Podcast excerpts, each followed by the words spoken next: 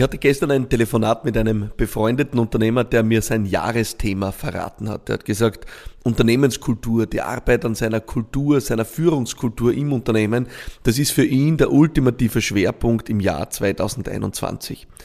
Und ich finde es extrem klug und, und wirklich vernünftig, sich so einen Jahresschwerpunkt, so einen Fokus auch zu setzen, um auch die Kräfte in so einem Jahr zu konzentrieren. Ich kenne aus eigener Erfahrung als Unternehmer ja die Situation, wo man vor einem weißen Blatt Papier sitzt und äh, die eigenen Herausforderungen notiert und am Ende steht da eine Liste von 27 Themen, die eigentlich alle gelöst gehören. Und dann stellt sich die Frage, wie schaffe ich Fokus? Wie priorisiere ich diese Handlungsfelder? Und genau darüber sprechen wir in dieser Ausgabe. Willkommen zurück bei Business Gladiators Unplugged, dem Podcast für Unternehmerinnen und Unternehmer, der hoffentlich, äh, das ist mein Ziel, meine Ambition, auch in diesem Jahr dir viel Nutzen stiftet und viel beiträgt im Austausch von Unternehmer zu Unternehmerin oder Unternehmer. Bleiben wir nun aber bei dieser Frage. Wie schaffe ich Fokus? Wie priorisiere ich Handlungsfelder? Ich habe mittlerweile mein Unternehmen seit, seit fast neun Jahren und tue eigentlich zum Jahresbeginn immer das Gleiche. Ich mache eine Liste der Dinge, die mir wichtig erscheinen, der Dinge, wo ich das Gefühl habe, da entsteht vielleicht Handlungsdruck oder äh, die Dinge, wo ich denke, denen sollte ich mich unbedingt widmen. Im Regelfall hat jeder Unternehmer, jede Unternehmerin ein gutes Gespür dafür, wo brennt der Hut. Und wenn du das Gefühl hast, du hast dieses Gespür nicht, dann hilft eines immer sehr verlässlich Gespräch mit deinen Mitarbeiterinnen und Mitarbeitern, deinen Kundinnen und Kunden, ein Austausch mit Stakeholdern, mit Menschen, die vielleicht von außen oder eben von innen auf dein Unternehmen draufschauen. Wenn du diesen Blick nicht hast, dann frisch ihn auf für diese Gespräche und äh, verschaff dir diesen Eindruck. Nutz vielleicht die Zeit, am Beginn eines Jahres tief einzutauchen in die Zahlen, in deine finanzielle Lage, in die Kundensituation, auch in die Kundenfeedbacks, vielleicht auch in Mitarbeiterbewertungen. Also versuch dir wirklich dieses Bild zu verschaffen. Wenn du ein Führungsteam hast, dann tu das mit dem Führungsteam gemeinsam. Setz dich hin und sag, okay, Freunde, wo stehen wir? Was ist gut gelaufen und äh, wo haben wir noch viel zu tun? Und dann versuch das zu verdichten und äh, mache das oft sehr gerne auch visuell äh, mit meinem Team gemeinsam und äh, schreib dann Kärtchen, äh, einzelne Kärtchen, die wir an die Wand kleben, für jedes Thema, für jede ja, für jedes Handlungsfeld, wie ich es gerne nenne. Ich mag den Begriff Probleme auch nicht so und äh, das gar nicht so aus psychologischen Gründen, sondern mir gefällt Handlungsfeld, weil es sagt einfach das, was es ist. Es ist was zu tun und mehr ist es ja am Ende des Tages nicht. Das ist Arbeit, die zu tun ist. Und so notieren wir diese Handlungsfelder auf einzelne Kärtchen und äh, die kleben wir dann an die Wand und dann entsteht das, was uns meistens radikal überfordert. Äh, da kleben dann eben ja, 10, 15, 20, 30 Themen an der Wand aus den unterschiedlichsten Bereichen. Und das ist zunächst einmal erschlagend. Und das ist übrigens einer der Gründe, warum ich in meinem Unternehmen nie nur den Aufriss der Handlungsfelder mache, also den eben Problemaufriss mache, sondern immer gleichzeitig auch das tue, wo wir festhalten, worauf können wir bauen, was haben wir gut gemacht, worauf können wir stolz sein, um das fast wie in einer Bilanz soll und haben, äh, einander gegenüberzustellen. Das ist wichtig für die eigene Motivation. Das ist wichtig auch für den eigenen Antrieb zu sehen, ja, wir haben schon was erreicht, ja, wir haben auch schon was geschafft. Aber wir sind auch gleichzeitig wahrscheinlich noch am Anfang und haben viel zu tun. Das heißt, wir stehen am Ende da äh, mit äh, ja, zwei Kolumnen an Kärtchen. Auf der einen Seite unsere Positivbilanz, worauf bauen wir, auf der anderen Seite die Handlungsfelder, denen wir uns widmen sollten. Und dann kommt das, was entscheidend ist, nämlich wie konzentrieren wir uns, wie fokussieren wir uns, wie priorisieren wir diese Handlungsfelder. Und da habe ich ein Modell über die Jahre entdeckt. Äh, ich liebe dieses Modell und mittlerweile habe ich auch mein Team dafür gewonnen, äh, es auch zu lieben. Und wir haben das, glaube ich, zig Male äh, bei mir im Unternehmen durchgeführt. Es ist die sogenannte Engpassanalyse. Ein Modell, das dir hilft, den zentralen Engpass für deine Probleme zu identifizieren. Um dieses Modell zu verstehen, möchte ich dir ein Beispiel bringen. Ähm, wir alle sitzen jetzt äh, in dieser Winterzeit äh, vermutlich gerade im Warmen, ähm, in der gut beheizten Wohnung, im gut beheizten Haus, im gut beheizten Büro. Und äh, jeder von uns hat wahrscheinlich diesen kleinen Thermostat irgendwo an der Wand montiert. Der Thermostat, der die Temperatur anzeigt und der die Temperatur regelt. Dieser Thermostat ist verbunden mit einem Heizinstrument, einem Heizraum, einer, ja, einem Heizkessel, der tatsächlich dann die Wärme produziert.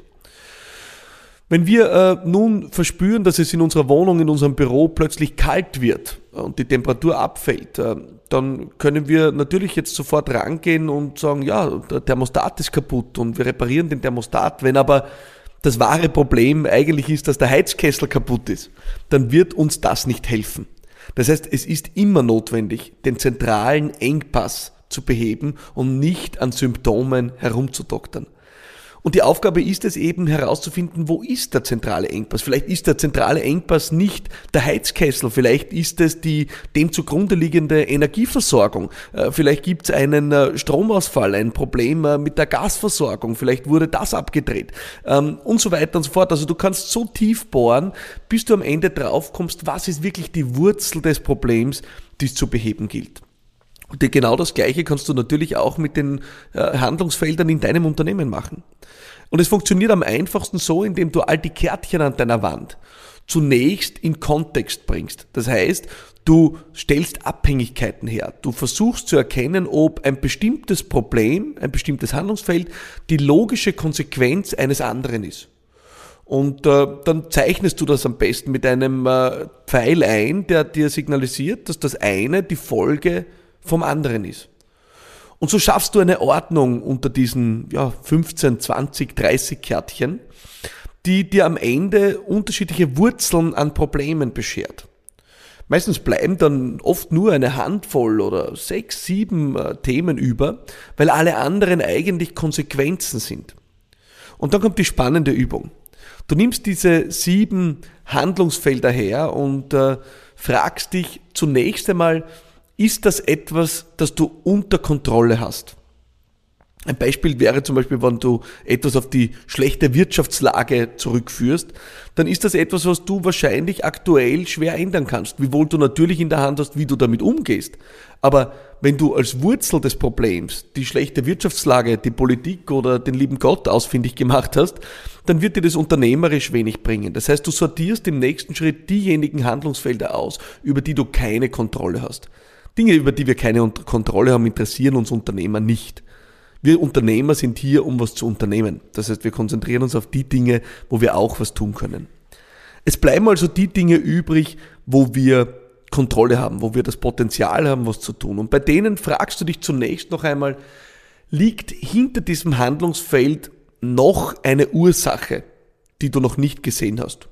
Das kann manchmal äh, ja, ein weiteres Handlungsfeld sein. Das kann manchmal ein Glaubenssatz sein, äh, mit dem du durch die Welt gehst. Zum Beispiel, dass es schwierig ist, Personal zu finden. Und wenn du diese Analyse getätigt hast, dann äh, kannst du dich fragen, was kann ich tun, um diese Engpässe zu beseitigen. Du kannst dich auch entscheiden, welchen dieser Engpässe widmen wir uns zuerst. Also du kannst eine Reihung tun, was zwischen drei bis fünf Engpässen meistens nicht so schwierig ist wie zwischen 20 bis 25. Und so hast du am Ende wahrscheinlich zwei bis drei Aufgaben, denen du dich widmen sollst und für die du dir die wichtigsten und notwendigsten Maßnahmen überlegst.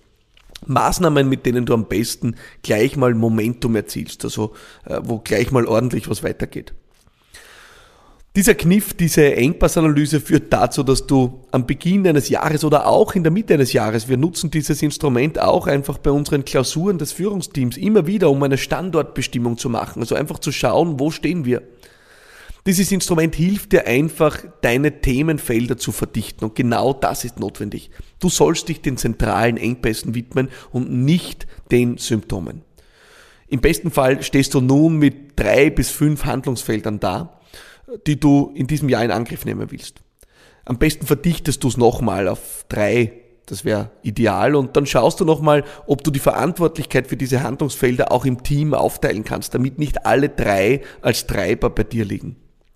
Und so startet sich's gleich mal fokussiert und ja, priorisiert ins neue Jahr. Und die Wahrscheinlichkeit, wenn du deine Aufmerksamkeit, deine Ressourcen, deine Denkkapazität, die Intensität deines Tun und Handels auf wenige Engpässe konzentrierst, die Wahrscheinlichkeit, dass du dann wirklich was bewegst und bewirkst, ist einfach signifikant höher, als wenn du deine Energie an 25 verschiedenen sprichwörtlichen Baustellen hier aufteilst. Ich hoffe, das war für dich ein nützlicher Aspekt, um in den Fokus zu kommen am Beginn eines neuen Jahres, am Beginn eines neuen Zyklus.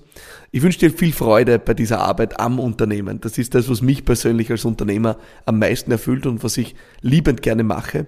Vergiss nie dabei darauf zu achten, was du schon hast, worauf du bauen kannst, worauf du stolz sein kannst.